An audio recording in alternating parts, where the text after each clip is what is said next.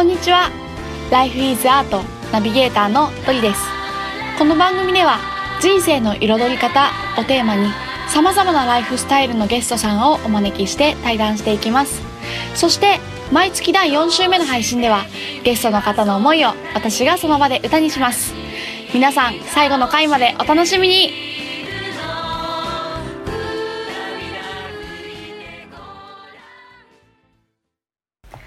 それでは本日のゲストをご紹介します。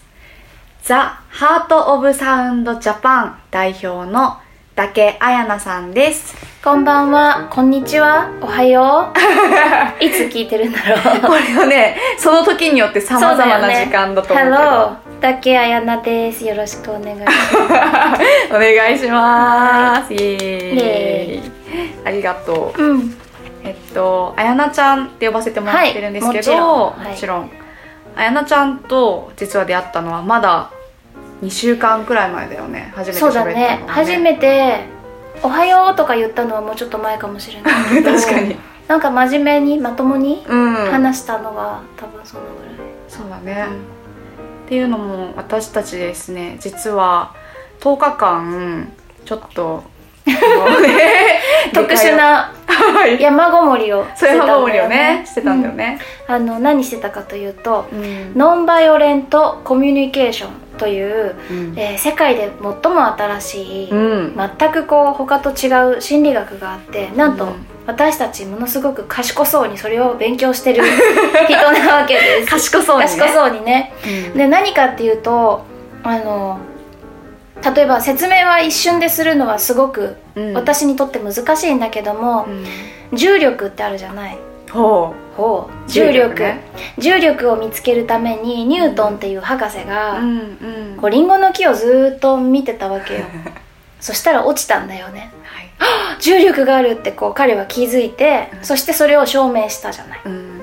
でこのノンバイオレントコミュニケーションっていうのを提唱したドクター・マーシャル・ビー・ローゼンバーグっていうアメリカの人なんですけど彼はね世界中のコミュニケーションをずっと見てたの。うん。研究しまくったわけ、うん。しかもうまくいってるやつ。うんうん。なんでこの人たち通じ合ってるんだろうってこうずーっと観察してたの。うん。そしたら彼発見したんだよね。うまくいくコミュニケーションに働いている力学っていうのがあって、うん。共感っていう言葉で今説明されている共感っていう力共感力。うん。これが働いている時人は通じ合って分かり合って一緒に生きられる幸せに生きられるっていうことを彼は発見したんだよね、でそれをまあいわゆる私のようなアホでも分かるように してくれたわけです。まあ要は学者さんしか分からないことではなくて、うんね。一般の人がね学べばちゃんと使えるようにこう体系立てて、一体私たちがコミュニケーションをとって通じ合ってる時何が起きてるのかを説明してくれたの、うん。プラスプラス。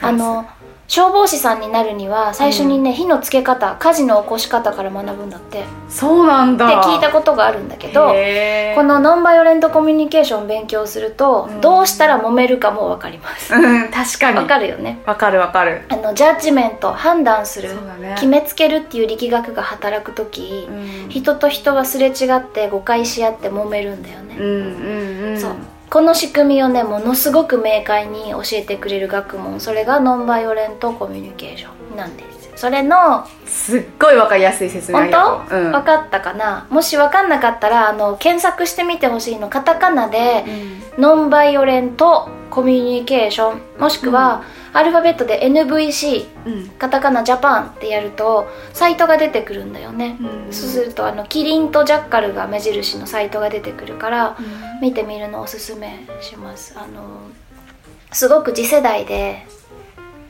これからの時代こっちのコミュニケーションが多分数数年数十年かかるかもしれないけど、うん。多分こっちが普通になっちゃって、うんうんそうだね。そうなってると思うそしてもしそうなっていたら人類は生き残ってると思う。うんうんうん。いや本当にそう思う。そのぐらいのまあちょっと賢そうなやつをうん。のりちゃんと綾菜は勉強してたわけです。山にこもってね。こもってね。世界中の人が集まってね。そうに100人ぐらいでね。100 108人だよ。108人か。あの素敵な煩悩煩悩の数って言われてる 108?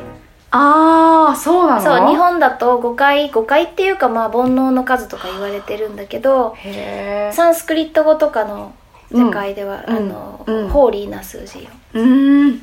そうなんだ。初めて知った。私の知ってる限りだと、うん。カトリックのロザリオの数珠みたいのあるじゃない、うん首にかけてるうん十字架のつぶつぶ、あれ108個。だから野球だからかなわかんないけどベースボールの野球の球の縫い目も108ってそうなの？聞いたことがある。面白い。調べてみようそうれ調べてみて。私多分ね映画で知ったんだと思う。なんか野球の映画でうん。そう言ってた。ハリウッドの。調べてみてください。いや、はい。今さすごいナチュラルにサンスクリット語がみたいなあ。話とか出てきたけど、うん実はそのね、まあ、出会ったのは NVC って今説明してくれ超わかりやすい説明してくれたあうん。合宿で出会ってるんだけど、うん。その時に私のあやなちゃんのイメージって、うん。そのマントラたるものをね、うん。唱えたりしてくれてたイメージがあって、うんまあ、ヨガやってる人なんだなみたいうんうなん。こととか、うん。そういうインプットをされていて最終日になるまでどれだけそのこうバックグラウンドが深かったかとかさわかんないまま、うん。あマントラの人だみたいな感じだったんだけど そうそうヨガの人だみたいな。そうヨガの人ですよ、うん。あの私がやってるのは東京に住んでるんですけど、うん。えーヨガの先生の先生をしてるの。ティーチャーズトレーニングをう。ん。また賢そうにさ、賢そうヨガの先生の先生なんですとか言っちゃってそうしてるんだけども、うん。あの体のヨガの先生を育てるティーチャーズトレーニング養成講座もうん。あるけども、もう一つ「ザ・ハート・オブ・サウンド・ジャパン」ってさっき紹介してもらった、そのハート・オブ・サウンドっていうものは、えー心のヨガの専門のティーチャーズトレーニングで、実はこれね世界で初めての学校なの。へえすごいね。へえっていうポイントやな ヘイポイントトです。あのねヨガインストラクターたちはほとんどの人が知っているヨガアライアンスという組織があって、それは世界中のヨガインストラクターの登竜門のような、うん。まあ、ライセンスを出してくれる機関みたいな、で一番こう大きくて権威が今のところあるんだけども、うん。そこが世界で初めて心に特化した、うん。マインドのヨガに特化した、うん。えっと、養成講座認可 OK 出してくれたのがこの「ハート・オブ・サウンド」というプログラム。でうんうん。今リーダーシップがアナンドラ・ジョージっていう先生インドに住んでる女性なんだけど、うん私のパートナーね、うんうん。あの仕事を一緒にしてるアナンドラ先生と、うん。それからステファニーっていう先生がハワイに住んでる、へえそして日本が私、うん。この3人でリードして教えてるんだよね。これがマントラティーチャーズトレーニングでもある。マントラの先生を育てる、うんうんなるほど。マントラってなんだろうって話よねきっとね。そう。多分わかんないわかんない。マントラっていうのはねサンスクリット語のいわゆるお祈りの言葉なんだけども、うん。もうまどろっこしいからさ、うん。言ってみるよ。いいですか？歌ってもらって。マ マントラってえっ、と日本だと日本語にすると真珠の真に言う、言えー言うって書く、うん。言弁？で真言とか言われています、サンスクリット語で神の言葉聖なる言葉、祈りの言葉みたいなもの、うん。まあちょっとじゃあやってみるね、うん。2種類あって2種類っていうかやり方、うんうんうん。1個は唱える、うん。唱える。うん、でもう1個がえっ、と歌う？歌う。そう歌う。方、1個唱える方がチャンティング。で歌う方がキルタンって言うんだけど、うん。じゃあ唱える方からやってみるね、あえて同じフレーズでうんうん「I'm I'm Hrim Shrim Mahalakshmi Namaha Om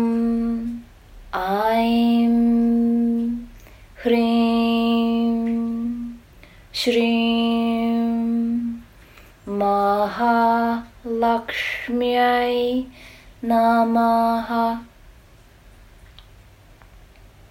これが唱える方。歌ってみるね「オンマイムフリームシリーンマハラクシミアイナマハ」「オンマイムフリームシリンマハラクシミアイナマハ」Mahalakshmyai cha vidmahe Vishnu Patni cha dhimahi Tanno Lakshmi Prachodayat こんな感じそうあのえっ、と唱える時は3つの音なの、うん、まあうん、音程がみ音音3つしか使わない。そうなんだ。オーン。うん。真ん中の音、まあ、下がった音、は、真ん中の音、上がった音、真ん中の音、全部。確かうーんうーん、ずっとここにいるの。に。うー。うんーん、そう、全部のマントラ、違うやつも、下がる音、真ん中の音、下がる音、真ん中の音、こんな感じで、ローカーハ、サマスターハ、スキのバハーワントゥ、ちょっと上がった音、真ん中の音、バハーワントゥ、全部、この3つの音。唱えるってやつはそうってことだよね。そうそう、ベーディックチャンティングって言って、伝統的、うんうんうん。伝統ね、4500年もあるんだよ。すごいね。インダス文明からだから。えっ、と、すごく伝統的なトラディショナルだと、この3つの音で唱える。そし、てそこから派生したやつで、まあ、インドの人がとっても大好きなやり方歌う瞑想が、さっきのもう好きに好きにっていうか、まあ、あるフレーズはなんとなく決まってたりもするんだけど、うん。こっちはね作ってもいいマハラクシミャイジャビッマヘ。ヴィシュヌパトニチャディマヒ。タノラクシミヒ。プラチョダヤいや。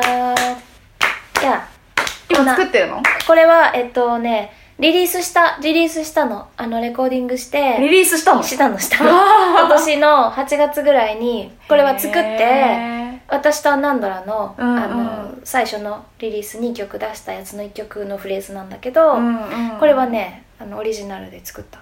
へえマントラ作れるんだ。作れるんだよ。すごい。そう。へそうえそうなんかこう、うん。他にインドでよく流行ってるやつだと、うんうん。あとなんだろうな。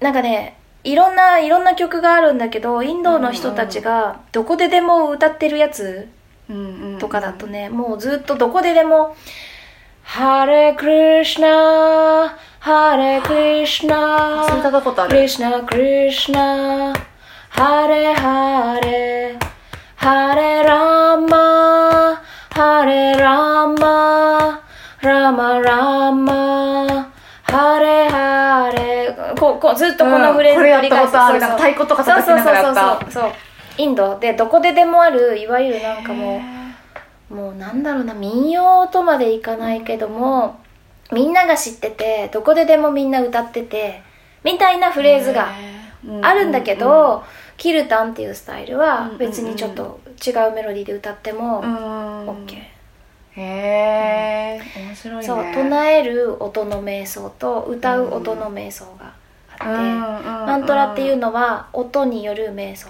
うん。唱える瞑想、うん。で唱えた後サイレンスうん。唱えなくなって無の瞑想につながるんだけどね、うん。うん。そうそう。これを教えています。わあ。はい。ドリのおしゃべりな金曜日。イエーイ。はいえっと今週も始まりましたおしゃべりな金曜日というコーナーなんですけれどもはい。はいえっとこの毎週あすいません毎月ね毎月第1週目の配信では私ナビゲーターのドリがえっと、最近感じていることとか最近取り組んでいることとか、最近の近況について、うんあのちょっとねお話をしていく時間でございます。はーい。はい、改めましてこんにちはドリです。はい。あ改めまして、えプロデューサーの上坂実です。はい。でですね、今月11月のね、11月入りましたね。ああ、ねうんううん。ーん、ちょっと寒くなってきたこのうん11月のおしゃべりな金曜日何話そうかなって思ってたんですけど、うんうん。最近、あの、ずっとずっとこう1年近く温め続けてた新しいうん。プロジェクトを実は始めようと思ってて、そうなんだ。そうそうそう、すっごい長い間、あおの、ー温めてたんだけど、うんうん。じゃじゃん地球大学。ほうという 壮大な名前の プロジェクトを、あの、今ね、21歳の女の子と2人でうんうん。企画をしていたりするんですけど、うんうんうん。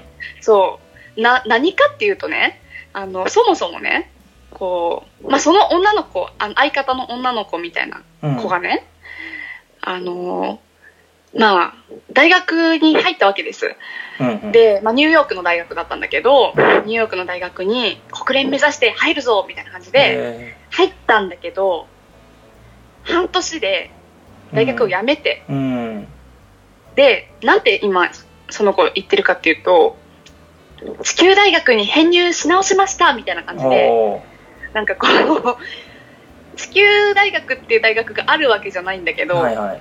このなんか地球全部がそもそも学び場じゃんみたいな感じで、うん結構堂々とそうやって宣言して、うん。もう本当地球、地球っていうか世界を回ったりとか、うんまあ、日本っていろんな学びをあの全国飛び回っていろいろしてたりとかしてう、んうんそれを、あの、大学入るときにね、あの、お母さんたちにもらった学費の残りを本当にその自分の学びとして。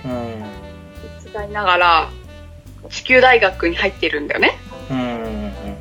そう。で、それが結構面白くって、うんうんうんなんか、もっともっとなんか若い、あの、若いって今私25なのですがあ、れ、25? あそう、25になったんだけど、あ の、まあ、10代の子とか、20代の子とか、うん。あの、ね、大学生の子とかに、なんかもっと広い視点で自分とつながったり、自然とつながったり、こう、なんか、なんていうのかな、うん。その全部がつながり合ってるっていう、うん。そういう視点でいろんなものを見ていったら、うんうん。こうこの世界ってどうやって見えるんだろうね、みたいな、なんかそんなような、うんそれホリスティックって英語で全体性？ホリスティックって呼んでるんだけど、うんそういうホリスティックな視点でいろんな物事を見ていくようなうん。でそれを体感していくような、うん。あの場をうん地球全部を学び場にして作っていこうぜみたいな。うんうんそういうプロジェクト。うんおー面白そそう。でもみのるくんはね残念ながら30代なのでね。うあダメなん年齢制限があるんですか、そう年齢制限があってあらら。一応10代と20代だけだからあみのるくんはそうか。そうか参加していただけないんですけど、うんうんまあでもみんなみんな生徒ってみんな生徒だからさ地球のね、うん。大きい意味で言ったら。うんうんうん。うんまあそういうのを今年は力を入れてやっていきたいなって思ってて、うん。それが今月からちょっとプレ的な感じでスタートするんだっていう報告。うん。おおなるほど。そうそうそう。あのどのもうちょっと具体的にはどんな感じになっていくか、あのまだね、うんうん。あのこれからっていうところもいろいろあると思うんだけどどんな感じですか、具体的には？うんうん。ありがとう、えっとうん。具体的には来年の春うん。から、あの日本にはさえっと春分夏至うん。秋分冬至とかあるじゃない、はいはい。その季節の、まあ、星のこう大きな変わり目にうん。あのいろんな場所で合宿みたいなものをやろうと思っていて、うんでそれがあのまだね春春分のものしか決めてないんだけど春分はとりあえず屋久島に飛んでうん。やろうと思ってて、うんその屋久島での最初合宿うんをやるんだけどその前に11月12月1月2月みたいな感じで、うん。あのテーマごとに分けてちょっとプレーの1日ワークショップみたいなことを、そうやっていきたいなと思ってるからう、ん。もしなんか気になる人がいたら LINE アットでなんかご連絡くれるとか、うんあとは Facebook で地球大学って検索してくれるとイベントページとかが出ると思うので、なるほど。はい、なのでちょっと、ね、人生に迷ってたりとか、うん。自分を生きるっていうことに向き合ってる若い世代のみんながいたらうんうんうん。届けたいなと思って今日はこれを話しました、拠点はどちらですかね？えっと拠点っていうのが地球全体なのでないんだけどアメリカにいる人も、うんうんうん。日本にいる人もあのどこにいても参加できるのかとか、あそういう、はい、ん。そうだね。どこに住んでても参加できるんだけど、あの今年は日本うん。が舞台になっていくと思うから、日本にいる人の方が参加はまあ簡単うん。かな？うん。うんうん、でいろんな場所に行こうと思ってて最初は屋久島なんだけど、うん。あの長野とかうん。千葉県とか、うん。いろんな場所に飛ぼうと思ってるからその季節ごとに。はいはい。うんそうん。だからのワークショップみたいなのもいろんな場所でやるのかねうんうんワークショップとうか、ん。そうだねワークショップとかなんか自然に触れる体験とか、うん、うんうんなんか実際に手を使う体験とか、そういうのがどこでやったりする予定があるのかなっていう。うんあそれが屋久島とかでやるんだよ。ああ毎月、うん。うん毎月じゃなくて、うん。春分とかあ。秋分とかの季節ごとに。なんかその毎月やるやつはどこでやうん、るんでしょう、ありがとう。うん。毎月やるやつは、えっと、11月はとりあえず鎌倉でやります。と、うんえっと、神奈川県。うんうん12月からの場所は今検討中なのうで、んうん。おそらく東京の近くうんにあるうん。ちょっと自然がある場所でやろうかなって思ってるんだけど、ね。またそちらはアップしていこうかなって思っているし、うん。うん。なるほど。うん。というわけで、今回はそんな感じの、うんはい、お知らせだったんですけど、うんこの辺で、はいじゃあ今日、いいかな？うんいいです、じゃあ皆様、最後までお聞きくださり、ね、ありがとうございました。はいこの番組は毎週金曜日をめどに配信しています。Life is Art の公式 LINE から配信のお知らせやゲストさんの写真などの情報を見ることができますので、ぜひ Life is Art とお友達になってください。登録方法は LINE アプリの友達追加から ID 検索でアットマーク Life is Art と入力して友達追加をお願いします。そちらでぜひご感想やご質問などお待ちしておりますので、ぜひまた、えっと、よろしくお願いします。はいそれではまた来週お楽しみおに。楽しみにバイバイ。バイバーイ